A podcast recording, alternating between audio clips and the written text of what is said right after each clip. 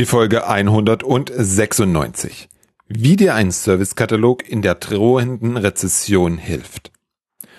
IT kostet Geld. Viel Geld. In den meisten Firmen so viel Geld, dass in den nächsten Wochen und Monaten immer mehr Unternehmen hinterfragen werden, was sie für das Geld bekommen. Und ob man da nicht etwas sparen kann.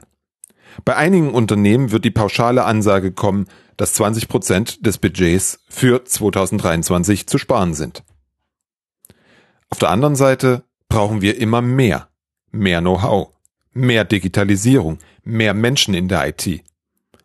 Und das führt in der Regel zu steigenden Kosten. Ein Widerspruch, der in nächster Zeit zu vielen Auseinandersetzungen und Problemen führen wird. Jetzt komme ich um die Ecke und sage dir, dass dir ein Servicekatalog durch diese schwere Zeit mehr als nur helfen wird. Das ist insoweit ungenau, dass es eigentlich heißen muss, dass ein Servicekatalog deinem Unternehmen durch die schwere Zeit mehr als nur helfen wird. Ich möchte, dass du das wirklich richtig verstehst. Es geht nicht um den Servicekatalog als fertiges Dokument. Nein, es geht um den Weg zu diesem Dokument. Es geht um alles, was damit zu tun hat, dass damit dieses Dokument keine Schrankware wird. Die Beschäftigung mit dem Aufbau eines Servicekatalogs verändert die Art und Weise, wie du IT betreibst. Damit verändert sich die Wahrnehmung der IT und damit die Position der IT im Unternehmen. Ein Satz, den ich in dem Zusammenhang immer wieder sage. Servicekatalog ist die Ausrichtung der IT auf das Dienen. Da müssen ganz viele Menschen immer schlucken. Frage ich nach den Bildern im Kopf, kommen dann meist die Vorstellung des mittelalterlichen Königshofes mit den ganzen Bücklingen und Fußabtretern. Ich sehe das anders. Wenn ich meinem Unternehmen diene, dann stelle ich all mein Wissen, meine Erfahrung, meine Ideen und natürlich meine Arbeitskraft in den Dienst des Unternehmens. Mit dem ganz klaren Ziel, dass das Unternehmen seine Ziele erreicht und seiner Vision immer ein Stück näher kommt. Damit das Unternehmen den besten Job für den Kunden machen kann. Der Servicekatalog verändert schon mal den Fokus dessen, was wir tun. Das Unternehmen und die Kunden des Unternehmens stehen im Mittelpunkt des Handelns. Wenn das so ist, dann darfst du im ersten Schritt zum Aufbau des Servicekatalogs klären, welche IT sich dein Unternehmen wünscht. Mag vielleicht auf das erste Hören komisch klingen, ist aber, ist es aber nicht. Wann hast du das letzte Mal mit deiner Unternehmensführung darüber gesprochen, was sie wirklich von der IT erwarten? Das Gespräch oder besser das immer wieder geführte Gespräch ist wichtig für die Ausrichtung deiner IT, für dein Geschäftsmodell und das daraus resultierende Operations Model. Die meisten Teilnehmenden des IT-Service-Katalog Bootcamps sind am ersten Tag immer total verwirrt, dass wir uns mit sowas beschäftigen, dass wir über Geschäftsmodelle reden. Das ist sehr wichtig, weil du so die Richtung bekommst, wohin sich deine IT entwickeln soll. Daraus lassen sich ganz viele Entscheidungen ableiten. Welche Technologie, welche Services, wie gehe ich mit Sourcing um, welche Skills benötige ich und vieles, vieles mehr. Wenn du dich damit ernsthaft beschäftigst, kannst du einen Zielzustand definieren und die Schritte dahin planen. Du hast ein Ziel, welches du mit deinen Kollegen und deinem Unternehmen teilen kannst. Das schafft Motivation, das schafft Orientierung. Du hast einen Plan, das heißt, du kannst starten, loslegen und die ersten Erfolge erzielen. Natürlich wird sich der Plan unterwegs verändern. Das ist mir egal. Mir kommt es darauf an, dass du startest. Ein häufiger Schritt am Anfang ist das Definieren und Beschreiben der Services. Klar, wenn du einen Servicekatalog aufbauen möchtest. In dem Schritt erlebe ich immer ganz viel Diskussion darüber, was überhaupt alles geleistet wird.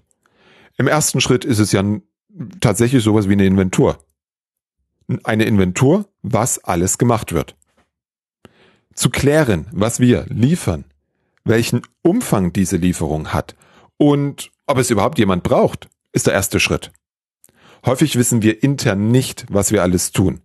Damit verschwenden wir einfach nur Geld.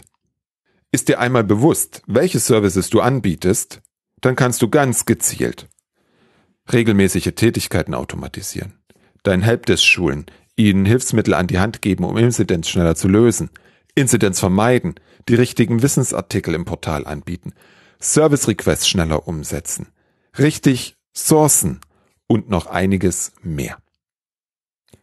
Eines haben diese Punkte gemeinsam. Konsequent umgesetzt sparen sie bares Geld. Teilweise direkt in der IT, vielfach direkt im Unternehmen. Jedes Mal, wenn ein Nutzer auf die Lösung eines Inzidents wartet oder die Bearbeitung eines Service Requests länger dauert, geht Produktivität verloren. Jedes Mal, wenn deine Kollegen in der IT von Hand ein Postfach anlegen, verschwendest du bares Geld. Serviceorientierung ist immer auch Kundenorientierung. Und damit geht es um die Maximierung des Nutzens für den Kunden, also für dein Unternehmen. Das bedeutet nach intern, dass ich den Anteil der Betriebsaufwendung minimieren muss, um den Nutzen für das Unternehmen zu steigern. Nutzen bedeutet in dem Fall beispielsweise ein stabiler Betrieb, die richtige Performance und natürlich die schnelle Umsetzung neuer Funktionen und Services. Diesen Weg konsequent zu gehen, ist für dich der Weg, um deine Betriebsaufwände drastisch zu reduzieren. Das Schöne daran ist, dass du so den Nutzen fürs Unternehmen mit jedem Service steigerst. Du musst nicht auf den Big Bang warten, sondern kannst schrittweise und strukturiert die Umsetzung angehen. Service für Service. Erste Erfolge werden schnell sichtbar. Was ich gerade aufgeführt habe, gilt für alle Services, die du anbietest. Oder besser gesagt, für alle Services, die du betreibst. Was jetzt kommt, gilt für die Services, die deine Nutzer direkt konsumieren. Ich nenne die gern geschäftsfokussierte IT-Dienste, weil dann gleich klar ist, worum es geht. Es geht um das Geschäft. Was ist das Geschäft? Das sind die Menschen in deinem Unternehmen, die über Prozesse und mit Werkzeugen den Wert für den Kunden deines Unternehmens schaffen. Zu den Werkzeugen gehört in vielen Fällen die IT. Somit ist IT Teil der Wertschöpfung und Teil der Prozesse. Ahnst du, worauf ich hinaus will? Der Punkt ist, dass es in meiner Welt keine IT-Kosten gibt.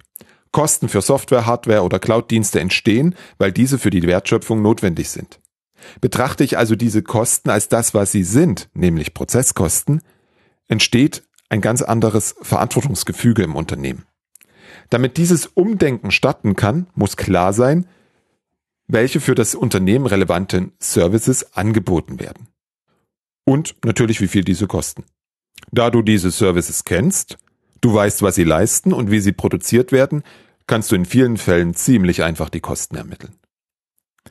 Ein Teil der Kosten der Services entstehen, weil die Kunden und Nutzer Anforderungen haben. Da sie diese nicht direkt verantworten, ist es echt leicht, sich was zu wünschen. Überleg mal bitte, wie viele Anpassungen in eurem ERP wirklich genutzt werden und was diese gekostet haben.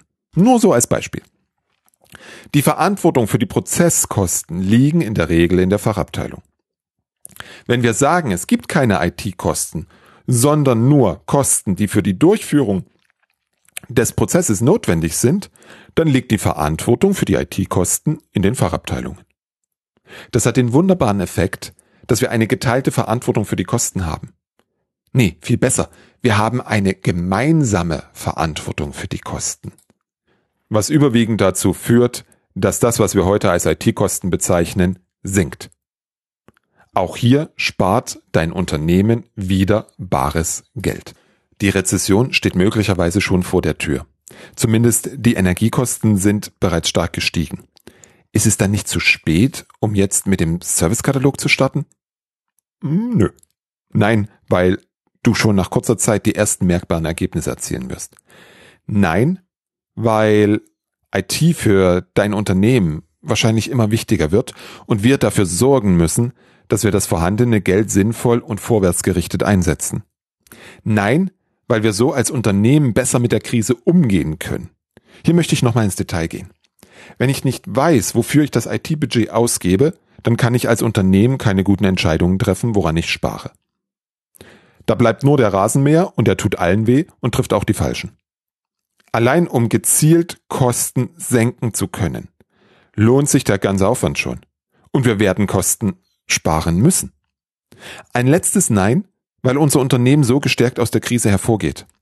Mit dem Aufbau des Servicekatalogs erlernen wir neue Fähigkeiten, die es uns ermöglichen, besser und schneller neue Anforderungen umzusetzen.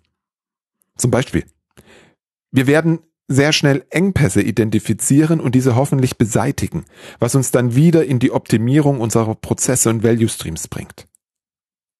Doch bevor ich hier jetzt das nächste Fass aufmache, was eigentlich ganz automatisch auch mit dem Thema Services um die Ecke kommt, habe ich noch einen Impuls für dich.